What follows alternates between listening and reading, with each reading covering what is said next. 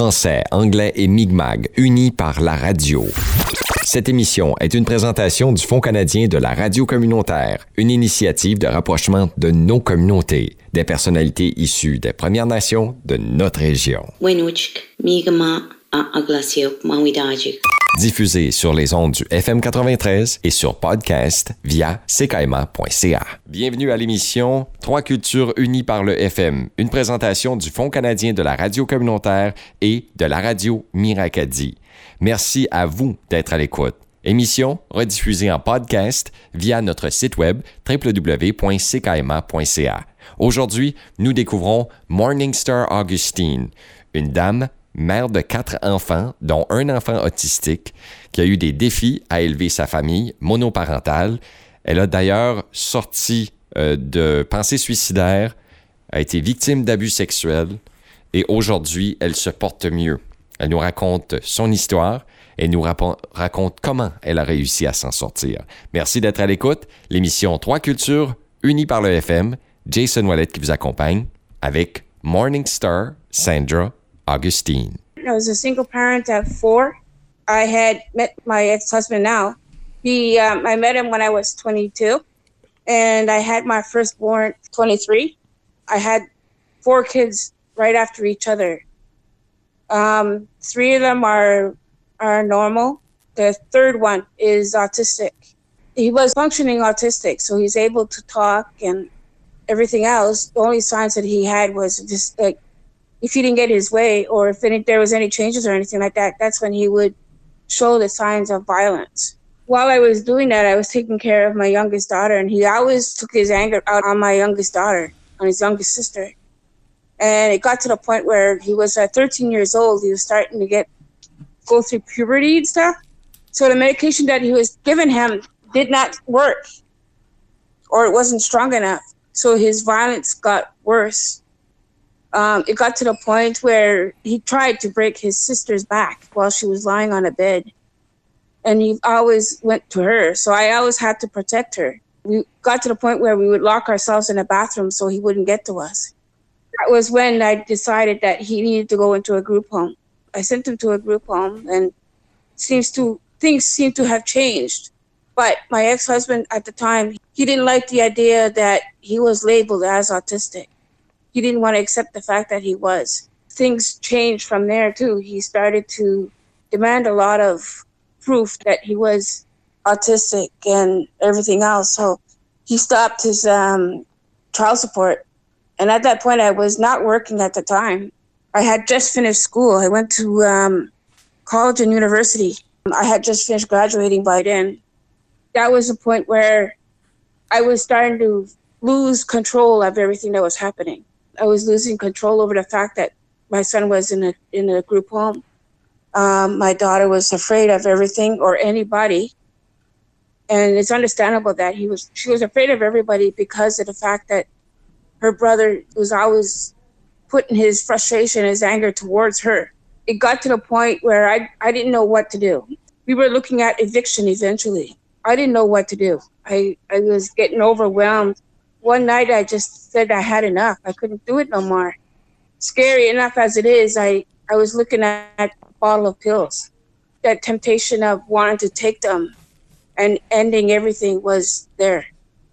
I did not tell anybody about this idea or anything like that. I just looked at it and said, you know what? I've had enough of this. I can't take this no more. And it just so happened that my youngest daughter and I, we shared a room together listening to her sleep and like her, listen to her sleep beside me was was the turning point and wake up it woke me up to say like hey i can't do this. I got children i have to take care of. I took those pills and i just threw them across the room. I didn't want to look at them anymore.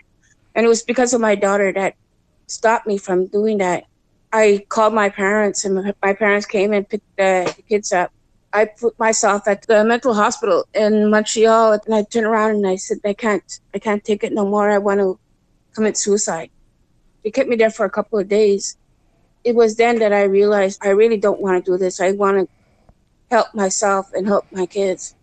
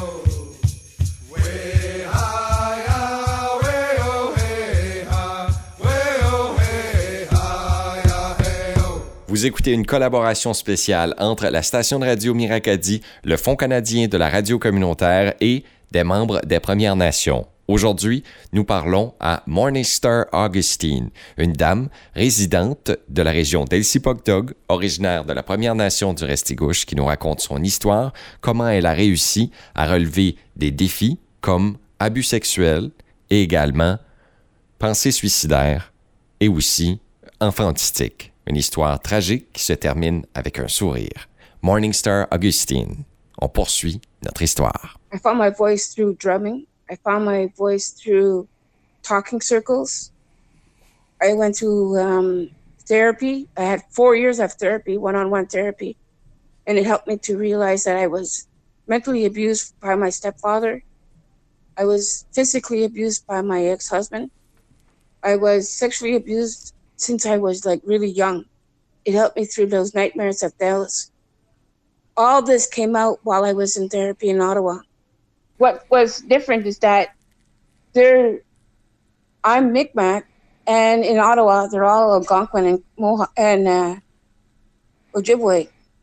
So I was following the wrong, wrong way of teaching, but it's not the Mi'kmaq way. It wasn't your true identity, yes. Like I was following another tribe, another nation's teachings, and not my own. So I started going to powwows here on New Brunswick side, on the Mi'kmaq side.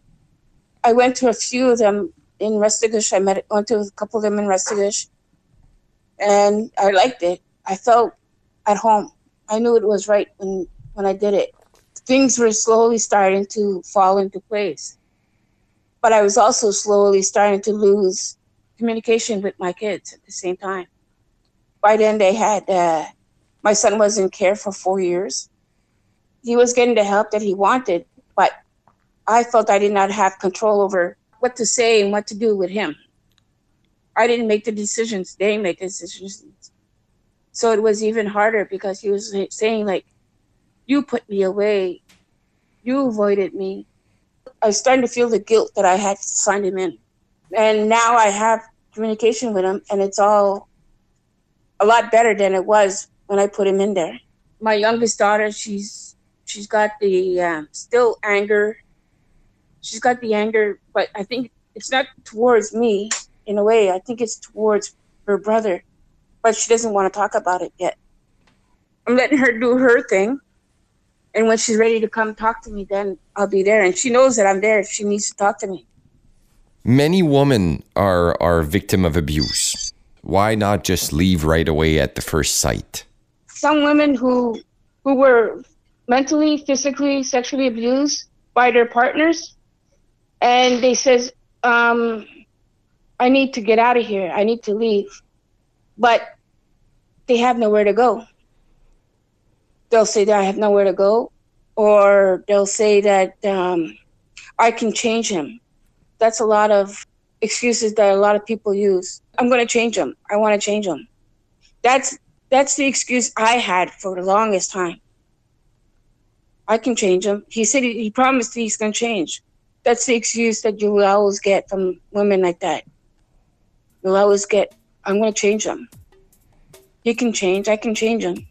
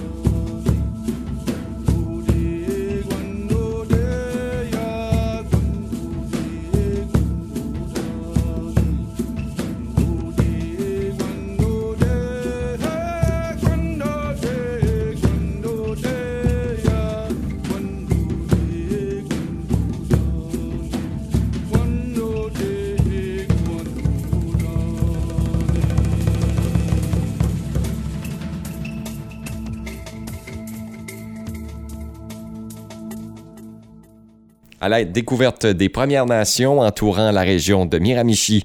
Aujourd'hui, on vous le rappelle, nous découvrons Morningstar Augustine, de son nom, Sandra Augustine, qui habite la Première Nation d'Elsipogtog, mère de quatre enfants, qui a relevé des défis immenses, pensées suicidaires, abus sexuels, mais aujourd'hui, elle se dit en contrôle de sa vie. Découvrons ensemble Morningstar Augustine. It just so happened that while I was living in Montreal, um, I was living on my own. I had a roommate with me, and my roommate's brother showed up at the house, and my roommate wasn't home. And he said, "Okay, I'm going to wait for her.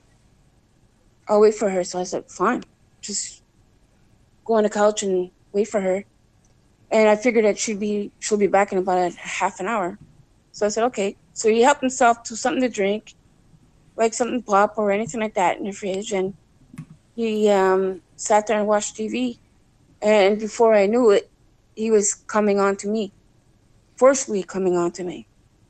Um, so I was brutally raped that time. That night, I was brutally raped by that person. Um, I was dragged around the house by the hair. I was um, raped more than one time. It was more like a lot longer than it felt. Um, he had put a chokehold on my head, um, around my neck, that he sees on wrestling. So every time I watch wrestling and they put that chokehold on them, it reminds me of me. And um, I blacked out. I blacked out for, I must have been about an hour. Because I looked at the clock, it said 11 o'clock when before it happened. And then when I came to again, it was after 12. So he had cut everything that was that I had, everything that had electric cords in it. He cut it all. He cut my TV wires on it. He cut the the wires on my my radio. Um, he cut all my clothes that I had. Um, he cut the telephone wire on my phone. Um, everything that had electric on it, he cut it. And so uh, when I came to, I went to the corner store near my house, which is around the corner from my house. And this was in the winter. It was like a lot of snow out. I had no shoes on. I went to the store and I told them to call the cops. They called the cops on for me, and um, at the time there was no signs of what he had done. No signs on my body what he had done. So the police did not believe that I had been sexually molested. So it was only at, so they admitted me into the hospital because of what I told them. And two days later, I had a big, huge purple chin, like uh, where my chin was, was all purple, like really, really purple. And my eyes were bloodshot, like really dark, dark blood, bloodshot and half of my head was numb. And they said it's from the lack of oxygen that they that he had taken. The police showed up and they just told me that I was very, very lucky. And that's why I say that I was I almost became a statistic hmm. of murdered women, missing and murdered women. So that that cause is very very, very um, special to me. And I, I speak uh, my story. I tell my story to lots of women who are in uh, shelters and stuff like that. To say I went through that. I know what you're going through, and you can get through it if you need the help that you need. So that's why I say I know, like I can. My stories very tragic, but also very strong. Because of everything that I went through, I still came out strong and where I am now. I believe in karma. And I say, you know what? Eventually it's going to come back to him. And what he's done to me, it's going to come back to him. Hmm. And I say that to all the people that I was I was sexually abused from that he's not the only one I was abused from. I was abused all through high school. I was abused when I was really young, and my parents found out. My parent, that's what my parents, why my parents moved us off the reserve, because uh, three of us, three of us got abused by that same person. So they they moved us off the reserve to protect us, but instead, in my eyes, it made it worse because they didn't expect the abuse that I was going through. And to this day, they don't know that I was abused all, all through high school. That's something that um, I live with, but I don't constantly think about it. It's something that um, I can't change right now because the guy's dead. And I just say, okay, it's just part of my story. And if anybody wants to hear it, then I'm here to tell them. But I'm not going to force it on them to listen to it either. Merci à Morningstar Augustine d'avoir partagé son histoire, une histoire de tentative, pensée suicidaire, mère de quatre enfants, dont un enfant autistique, également victime d'abus sexuels.